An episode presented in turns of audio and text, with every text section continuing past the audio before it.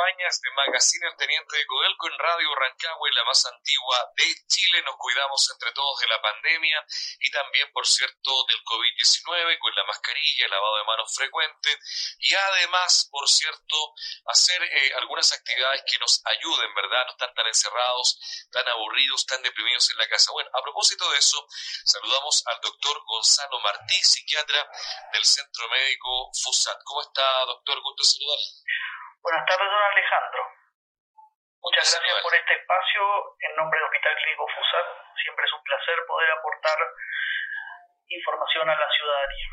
Sin duda, doctor Gentil, sabemos que está muy ocupado, pero siempre tiene la eh, gentileza de poder atender el teléfono para Magazine El Teniente. Hablemos el tema de hoy, la depresión, la ansiedad, que también eh, llama mucho la atención, esta pandemia que también es mental. Y bueno, hablemos de los pacientes que tuvieron COVID, porque no solamente ellos quedan con secuelas a lo mejor respiratorias, sino que también eh, quedan con efectos que ha tenido la pandemia en la, en la salud mental de todos nosotros. ¿Cuáles son esos efectos?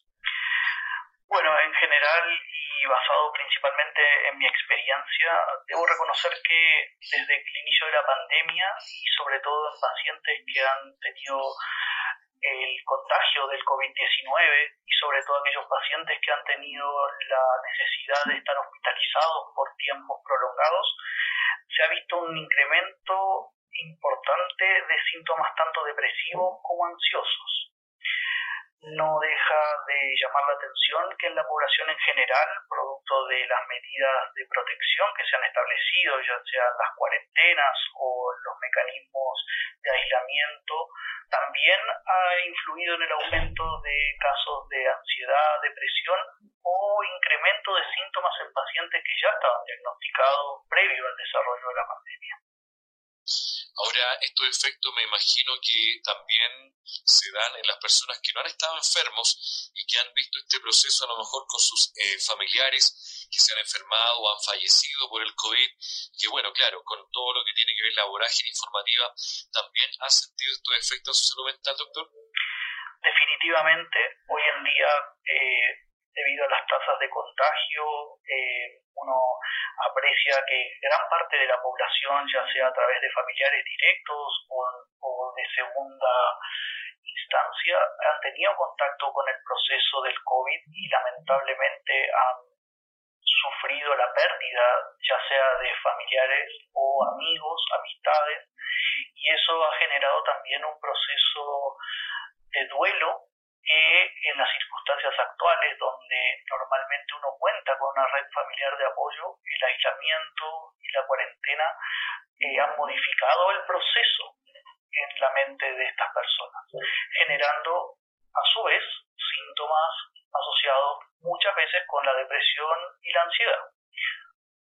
Doctor, ahora me imagino que también esto que usted nos cuenta tiene que ver con con esto de, la depresión y cuáles son, eh, digamos, o por qué o cómo se define eh, la misma? ¿Cómo se define la depresión? Mire, en términos generales y tratando de ser lo más claro posible, un cuadro depresivo en general se presenta en toda persona que empieza a desarrollar una serie de cambios en su estado emocional, acompañado de sentimientos de tristeza, pena, melancolía. Eso, a eso se le suma una falta de interés por las actividades de la vida diaria y todo esto produce obviamente un cambio en el comportamiento de la persona que se puede manifestar ya sea en cambios emocionales, cambios físicos, somatizaciones o alteración de la vida diaria, ya sea a nivel laboral, a nivel familiar, a nivel social o, personal del paciente. Ahora, eso es la depresión. ¿Cómo se define la ansiedad? En el caso de la ansiedad, lo que normalmente uno aprecia en las personas que empiezan a desarrollar estos síntomas, es importante para que tiene claro que en general todos sufrimos cierto nivel de ansiedad porque la ansiedad nos permite muchas veces reaccionar a situaciones de la vida diaria. El problema es cuando esa ansiedad empieza a convertirse en un problema y eso, ¿cómo se manifiesta generalmente? A través de un aumento en el nivel de preocupación diaria Y esas preocupaciones excesivas lo que hacen en general es gatillar toda una serie de cambios de conductas que generan sobre todo una sensación de angustia, de temor, de mm, retraimiento en cuanto a la posibilidad, por ejemplo, de salir de la casa, cosa que hemos visto muy aumentado producto de la cuarentena sobre todo. Doctor, eh, la gente nos dice que siente miedo, siente miedo en la noche, siente miedo de contagiarse, siente miedo de salir a trabajar, tiene miedo eh, a, ¿no es esta pandemia y a veces el miedo eh, no tiene explicación. Algunos sufren de crisis de pánico, otros no pueden dormir. ¿Cómo explicamos el miedo también? Mire, en general el miedo uno desde chico lo asocia con situaciones que a uno le producen mucha angustia, pero en el caso puntual de la pandemia lo que se ha visto es un desarrollo de este miedo que no tiene un trasfondo claro para las personas.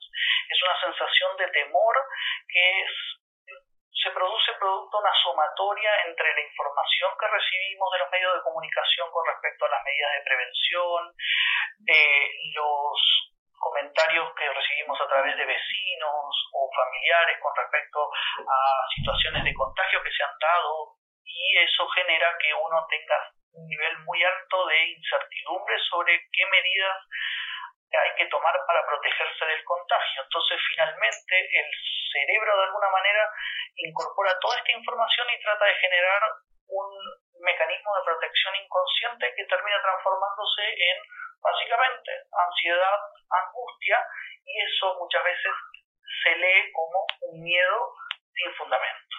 ¿Cuándo se debe consultar, doctor? Yo personalmente creo que el momento indicado para consultar es cuando cualquiera de los síntomas que hemos conversado generan una alteración en el ritmo de vida habitual de la persona, ya sea en su, en su espectro laboral, en su aspecto familiar o personal. Ahora, eh, ¿qué recomendaciones puede entregar para sobrellevar las dificultades que pone el encierro, el confinamiento y todo lo que tiene que ver con la pandemia? Eh, Alejandro, muy interesante pregunta.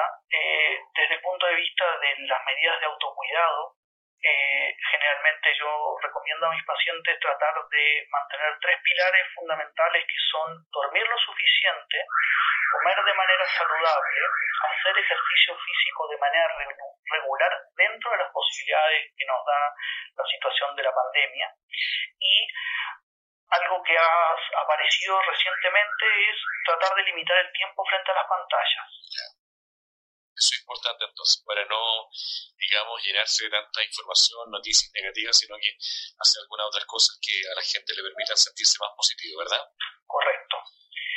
Y dentro de ese aspecto me gustaría agregar que hay ciertas medidas que son específicas para el cuidado de la mente en especial, que es tratar de mantener una rutina diaria, limitar el consumo de información, concentrarse sobre todo en los pensamientos positivos y establecer cierto nivel de prioridades que nos permitan funcionar con proyectos a corto plazo en la medida que se vaya resolviendo esta situación de pandemia. Perfecto, doctor. Le agradecemos el contacto con nosotros esta hora en Magazine Teniente Codelco y la Rancagua. Muchísimas gracias.